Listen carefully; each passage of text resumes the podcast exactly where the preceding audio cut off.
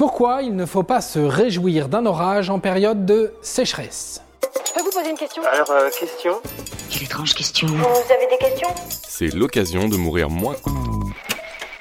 Avant de commencer à répondre à notre question, partons de deux constats. Premier constat, 2022 aura été le deuxième été le plus chaud en France selon Météo France, depuis que l'on enregistre les températures, soit depuis 1900. L'été le plus chaud fut en 2003, durant lequel 15 000 personnes sont mortes de la canicule. C'est horrible cette chaleur, je suis en sudation. Deuxième constat, les indicateurs hydrologiques sont au plus bas depuis 1958. Cela est dû au déficit d'eau de pluie tout au long de l'année, mais aussi aux chaleurs estivales qui ont causé une évaporation de l'eau. Donc, il y a moins d'eau en réserve, et notamment dans les nappes phréatiques. En 2022, force est de constater un fort déficit de pluie. Les réseaux sociaux nous ont montré ces cours d'eau et autres lacs asséchés, faisant l'exercice comparatif flagrant entre 2021 et 2022. Parmi ces images, on peut citer l'eau tarie des lacs, les vues du ciel des champs, qui montrent des terres cultivées plus beiges que verdoyantes, ou encore les débits des fleuves anormalement faibles. Et lors de ces périodes de sécheresse, lorsqu'éclate l'orage, on peut se réjouir en se disant bah, bah ça va être cool, ça va faire tomber beaucoup d'eau sur un laps de temps très court. Ça va rattraper un peu le déficit de pluie, ça va remplir un peu les nappes phréatiques. Erreur. Grossière erreur. Il a mal entendu C'est un malentendu qui va vous coûter cher Dans cet épisode de Mourir moins con, nous allons répondre ainsi à trois questions. Pourquoi se réjouir d'un orage en période de sécheresse est une énorme connerie Que se passe-t-il en période de sécheresse sur les réserves d'eau, au-delà d'une diminution des ressources? Et enfin, pourquoi est-ce qu'on devrait s'en inquiéter, nous, consommateurs? Donc, pourquoi se réjouir d'un orage en période de sécheresse? C'est une énorme connerie. La sécheresse durcit les sols. Vous avez certainement pu le constater. Le sol est plus compact. Or, les orages proposent beaucoup d'eau en un temps très court. Le sol étant compact, il charrie l'eau plutôt que de l'absorber. En gros, l'eau ruisselle, s'écoule jusque dans les cours d'eau, les égouts, plutôt que de pénétrer durablement dans les sols. Lorsque la précipitation est très violente, cela entraîne des phénomènes d'inondation avec toutes les conséquences que l'on peut connaître. De plus, la chaleur fait que cette eau d'orage s'évapore. Donc, en période de sécheresse, l'eau ne pénètre pas les sols pour s'écouler vers les nappes phréatiques.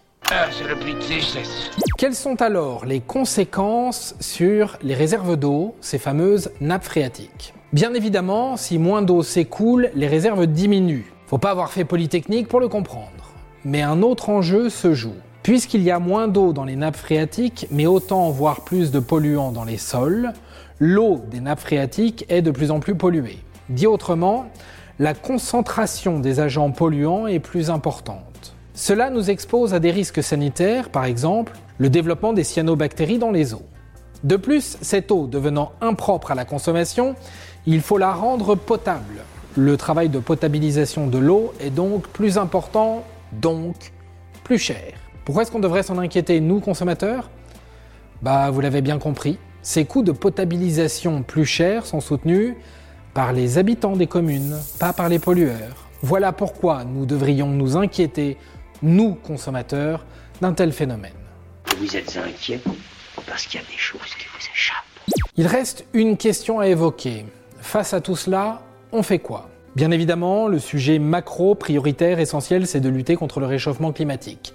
Car en maîtrisant nos températures, il y aurait bien moins d'évaporation, moins de sécheresse et moins de chocs hydriques. J'entends par là des épisodes dramatiques d'inondation. Deuxième action, une meilleure gestion de l'utilisation de l'eau est nécessaire. Le choix est facile.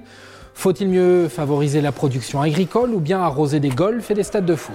Est-ce qu'il vaut mieux arroser la production alimentaire pour qu'on se nourrisse ou favoriser des exploitations pour produire des biocarburants par exemple? Est-ce qu'il vaut mieux utiliser les sources d'eau pour remplir des bouteilles d'eau minérale ou bien alimenter les robinets d'eau potable des foyers? Eh ben je vous laisse arbitrer la question. Enfin, puisque l'eau devient un produit rare mais vital, la facture risque de s'envoler.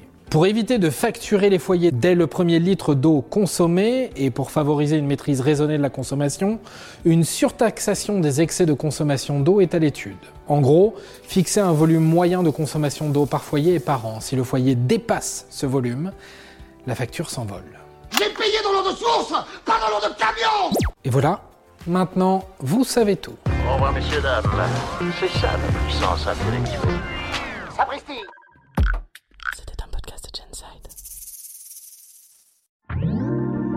Attends, avant de partir, j'ai juste un truc à te dire.